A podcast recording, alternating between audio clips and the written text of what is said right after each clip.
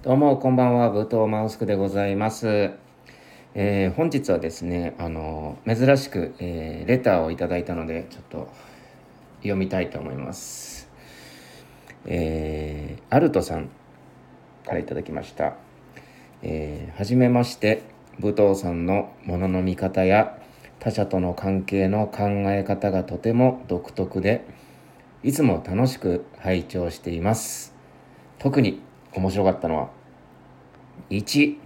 死なないつもりで生きるということ。2私が趣味より重要視している SNS 行動心理について。3見ることは作ることでもある。by 岡本太郎。4名著夜と霧について。5書いてから喋る。喋ってから書く。6喋るのは上手な方が良いのかについて。7ヤンキーについて語る。8回り道の感想と梶井元次郎のレモン。9バチェロレッテシーズン210君は他人の価値観で映画を見るの、えー特に6の喋るのは上手な方が良いのか。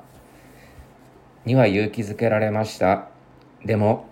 音声配信ではやはりおしゃべりは上手な方が良いなと思ってしまいます。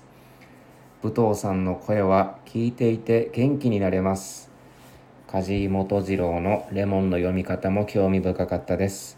主人公の行動は若者独特の自意識過剰心理としか受け止めていなかったので武藤さんの読み方を聞いていて主人公の心のひだへの入り方や深さが違うなぁと感動しました。SNS では私は自分と違う見方や考え方の人と出会うのが何より刺激的です。現実せか生活では大抵は自分と同じような考え方の人と一緒にいることが多いからです。今後も配信楽しみにしています、えーありがとうございます。えーっとですねまずちょっと言いたいのがですねあの心のひだのこのひだなんですけれども私この漢字ねちょっとカンニングしましてですね。読めませんでしたね完全にね。うん。なんかこういう分かんない漢字出てきた時さどうやって調べてますかね皆さんは。これの場合は自分の場合はちょっとあのこの上のねこのひだ多分ひだって読むと思うんですけれどもプリーツね。あのカーテンの。あの英語で言うと多分プリーツだと思うんですけどえーとこの「ひだ」って漢字はなんか壁の土がないバージョンみたいなのが上についてて下に衣、うん、衣がついて「ひだ」って読むんですよ。でこれってあのもう分からない漢字の場合は読み方を調べる時ってむずいじゃないですか。なんで壁と衣って入れると意外とこういうの出てきたりするんですよ。うん、だからこの場合は壁と衣で言ったらこの漢字が出てきてこれは「ひだ」です「ひだ」とかなんかそういうへりだけかな？なんかそういう意味がありますよみたいな感じで出てきて調べたんですけれどもなかなかねこう「ひだ」って漢字使わ使わないでしょうね。やっぱこうおそらくこう梶井元次郎の「レモン」知ってるくらいですからやっぱ文学お好きな方なんでしょうねアルトさんはきっと。そうそうアルトさんもねあの配信されてる方で朗読されてるんですよね。だからすごいね文学が好きなのかなって思ってこのね「ひだ」っていう感じにはね面食らいましたけれどもね。うん。ということで、えーいっぱい来ていただいてるということでありがとうございます。なんかねちょっとこのお便り来てあの結構忘れてた回とかもあったんですよね。他人の価値観で映画見るのとかさ。えっ、と夜と霧とかね書いてから喋る喋ってから書くとかさ。っていうのを結構忘れてたことも多かったからさ聞き直したんですよ。うん、で、まあ、これはある種今回のテーマにもつながる今回ちょっとおしゃべるテーマにもつながることなんですけどやっぱね聞き直すとやっぱ面白いこと言ってんなって思うんですよ。うん、そんなことよく言えるなって思う人もいるかもしれないですけどやっぱねちゃんと自分の思ったことをこう意見として言ってるわけじゃないですか。この人やっぱこうね面白いこと言うなってやっぱ客観視して聞けるんですよねなんかこう1ヶ月前とか2ヶ月くらい前の配信とか聞くとねうんで私がね今回ちょっとテーマとしてこう掲げたいのはですね誰のために配信してんだっていうところですよね。うん。で誰のために配信してるかって言ったら、まあ、この話の流れから分かると思うんですけれども、まあ、自分のために配信をしてるんですね僕の場合は。うん、でこうやってね聞き返した時にあのまあ、改めて自分の考え方をこう振り返ることもできるしねでその1ヶ月後2ヶ月後の自分をねやっぱこういいこと言うなとか自分結構あの自分の配信聞いて笑ったりするんですよ。うん、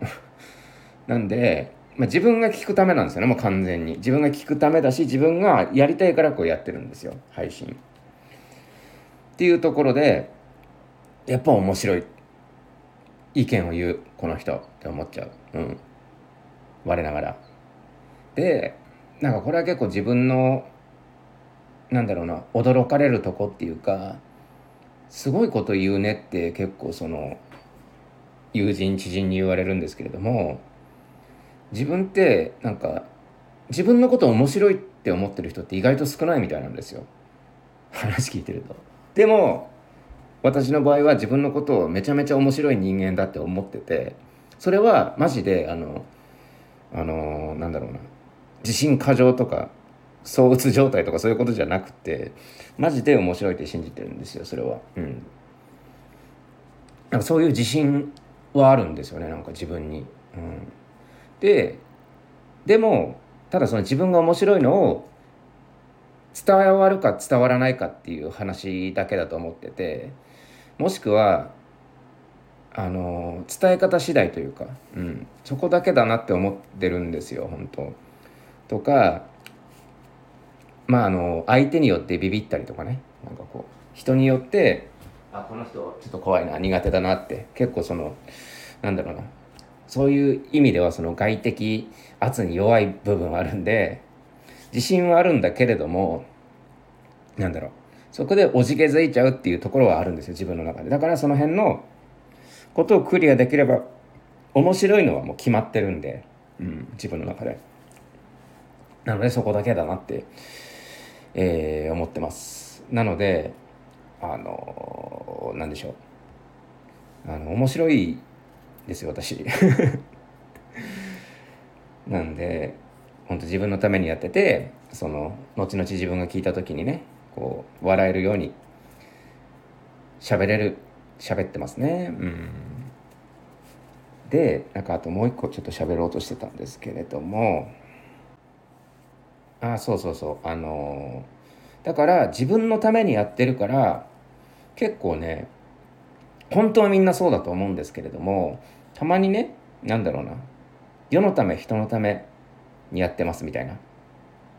ことをね。結構なんだろうな。どうやっていう感じで言う人いるじゃないですか。人のためやってますっていうね。感じで。世のため人のためやっとるんや。お前らのためにやっとるんや。っていう感じの人いるじゃないですか。それを聞くとはもう詐欺師だな。インチキだなっていうふうに思っちゃうんですよね。だからそういうタイプの人なんですよ私は、うん、で私がすごいねあの嫌いな言葉があってそれがあの「あなたのために言ってるんですよ」っていう言葉あるんですよ。これがもうめちゃめちゃ嫌いな言葉でこの言葉を初めて自分にかけてきた人間っているんですけれどもそれが母親なんですね。うん、勉強しなさい。嫌だ。あなたのために言ってるのよ。って言うんですよ。でもこれも嘘だと思ってて、うん、親とはいえ結局は自分が可愛いんですよ。うん。でなんでこういうね勉強しない子供に対してあなたのためを思って言ってるんですよっていうかっていうと結局はコントロールするためなんですよね。うん、こいつを脅かして勉強しろって言うけどダメだから結局はその泣き脅しというか、うん、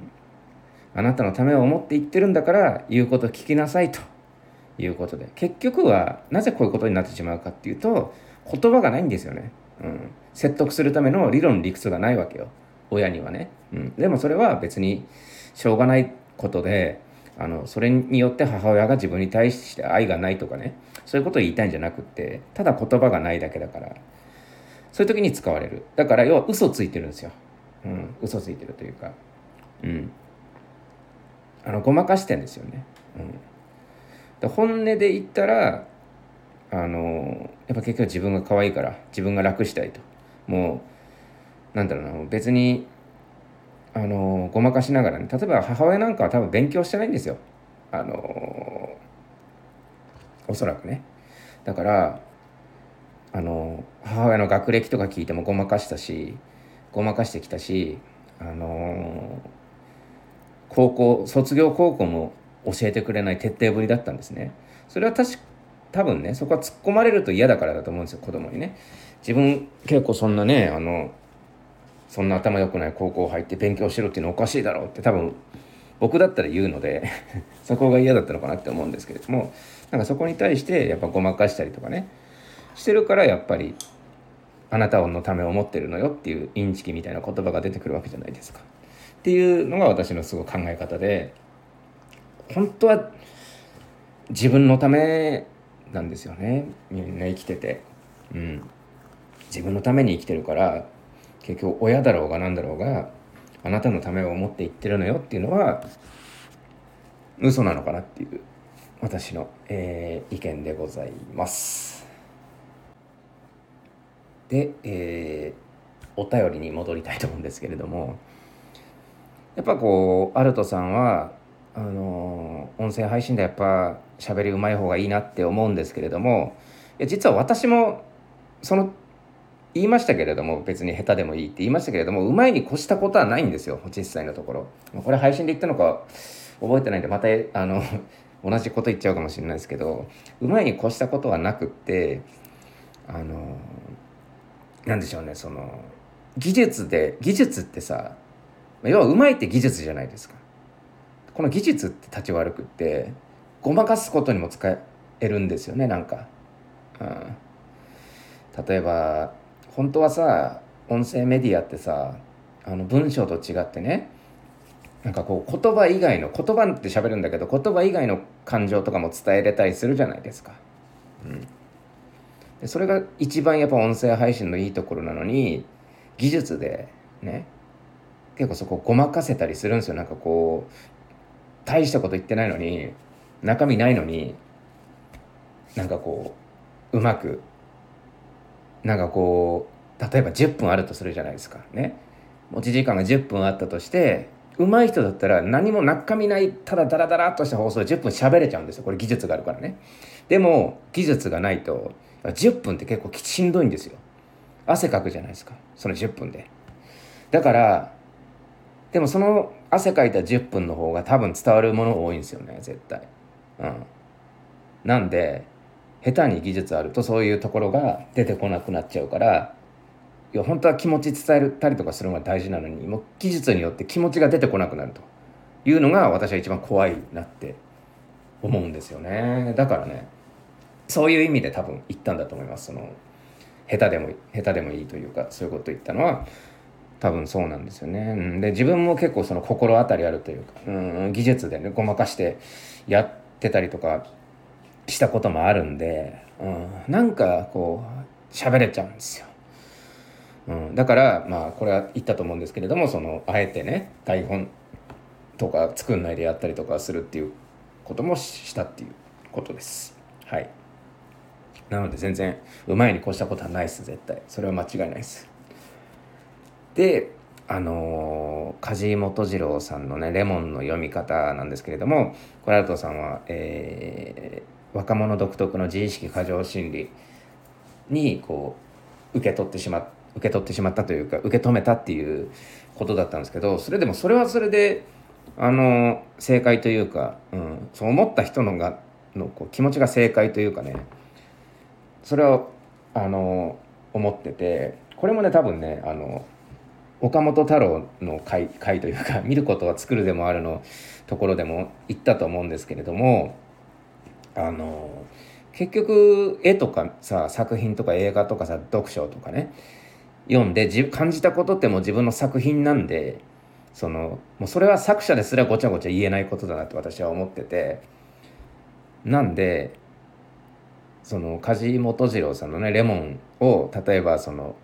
僕も解釈したしアルトさんも解釈したと思うんですけれども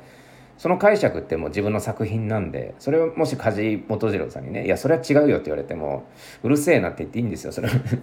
うるせえよそれを読んでそう思ったんだからそうなんだよって言っていいことだなって思ってるんですよね私はもう本当に。もしくはじゃあどうなんだって聞きたいです本当に。うん、っていう感じですね。だからそれくらいなんかこう自分のものとしてこう大事にしていいのかなって思うんですよね、だから本とか映画とかはねあのいいんですよ。私は好きでね読んでおりますけれども。なんでそういう感じですね。うん。で、えー、SNS では自分と違う考え方の人と出会うのが刺激的だというふうに、えー、おっしゃっております。うん確かにねあのいいですよね。その意見の違う人で尊敬できる人っていうのはいいしあの意見がまるで正解だっていうまるで合ってるっていうとなんか逆に気持ち悪いというかね。うん。それはあるっすね。うん。なんでそのなんかこう意見の違う人にも怯えずやっていきたいもんですよね本当に。自分の意見をこうだってやっぱ押し付けたいですよね。うん、でもなんかねこう意見の違う人とねあのやっぱ議論を交わすっていうのは意外といいもんでねこれも勝ち負けじゃないんですけどあのやってみるとね結構おもろいですよ私はね結構よくその LINE をするね友人というか先輩がいるんですけれどもその人はねすげえ意見合うんですよ。うんだから意見合うからその先輩にね LINE するんですよ。これこれこうっすよねって言うとそうだそうだとかさだよねとか確かに。としか返ってこないというかそこでまあなんかこうここもこうじゃなかったですか。あそうだよねそうだよね。でもさみたいな感じでちょっとのズレはあるけど結構ねあの意見の合う人がいてでその人とこの前ね初めて意見が対立したんですよ。対立したというかちょっと違かったんですよ。というその意見が対立した部分っていうのがなんかこう転売ヤー転売ヤーってるじゃないですか。転売はあの買う方が悪いのか売る方が悪いのかみたいな問題が、まあ、あるあるというかその投げかけてあるじゃないですか。でおそらくその多数派としてはいや転売ヤーが悪いっしょってあの思うと思うんですよ、うん、でも私は別に買う方が悪いんじゃ悪いっていう側面もあるんじゃないのって思ってるからねあえて その転売はあの買う方が悪いっていうふうに言ってちょっと議論じゃないですけどあの質問してったんですよ。じゃあここはどうなんですか？ってこうここはああなんですか？こうなんですか？ってバンバン質問してったらあなるほどなって思って。転売ヤーが悪いっていう意見にはそういう意見もあるのかと。例えばあの医療品？私は別にその転売ヤーがその売ってるの買わなきゃいいじゃんっていう意見だったんですよ。でも、まあ、その人が言うにはその医療品とかね替えの利かないものをあのその転売されると困る人がいるだろうっていうふうにえー、言ってたんですけど、まあ、確かに医療品まで行ってくると、うん、確かにそれはわかるけどみたいなっていうので喋ってって、まあ、結局はあの、まあ、どっちが悪いっていうふうには決まらなかったしあっちも確かに買う方も悪いなともならなかったんですけどなんかそうやってこうやることによって気づきがあったというか,、うん、だそれはすごい価値あるなって、えー、思いました私も。なんでねいいですよねそのできたらねちょっと議論までいけるとなんかこう発見があるというかもっといいよねって思うっす。本当。うん。だから結構ねあえて反対のこと言ったりとか。まあでもあのディベートみたいな感じでさあの逆の方行くとかっていうのはなかなか難しいけどだって転売ヤーの話で言うとさあの転売ヤーが100悪だとは私は思わないんですよ。うん。まあ、実際のところ73くらいかなって感じで思う。転売ヤー7悪いけど買う方もやっぱ悪いから絶対。それで値値が上がっちゃうから。っていう部分もあるしその思いを無視してね転売ヤーが100悪だっていうのはおかしな話じゃないですか、うん、別に買わなくてもいいもんってあるんであのまっちゃんフィギュアとかね、うん、まっちゃんフィギュアこの間あの転売されてたんであのなんだっけコンビニの一番くじのまっちゃんフィギュアね、うん、あれがすげえ値段上がっててたんですけどあんなもん我慢できるじゃないですか。ね。だからそういうのをなんか我慢できるものからコツコツ我慢してってっていう私の意見があってで最終的にその医療品とかさ本当にあの転売したらダメなものとかさそういうものはまあ当たり前なんだけれども転売しちゃダメでだそういうねちょっとしたその物欲のコントロールっていうかそういうのをコツコツやってたら転売ヤーっていうのは本当いなくなるんじゃないかなっていうふうに思ったっていう、えー、話なんですけれども。っていうところまで行くんでねあのなかなかこう意見違う人とでもですねちょっと喋ってみるといいと思います。だからねおすすめはあの意見合う人の本当にこの人は意見合うなっていう人のでもやっぱ違う意見ってあるからどっかに。そこでちょっと議論してみるというかやってみるといいかもしれないですね。それおすすめです本当に。その人がすごい仲いい人でね。でちょちょっとけしかけてみようかなとか やってみてね。そこであのあの喧嘩とかしちゃったらまあそれはそれまでということであの諦めてください本当。なんであの結局はねあの意見合わなかったらやっぱ言い争うことになりなるのでね、うん、あのおすすめでございます。ということで、えー、お便り会でございましてなんかこうテーマがごちゃごちゃっとしちゃいましたけれどもなんかまあ配信はやっぱ自分のためにやってるぞっていうことを一番言いたかった。うんということで、お便りありがとうございました。えー、今回は以上でございます。どうもありがとうございました。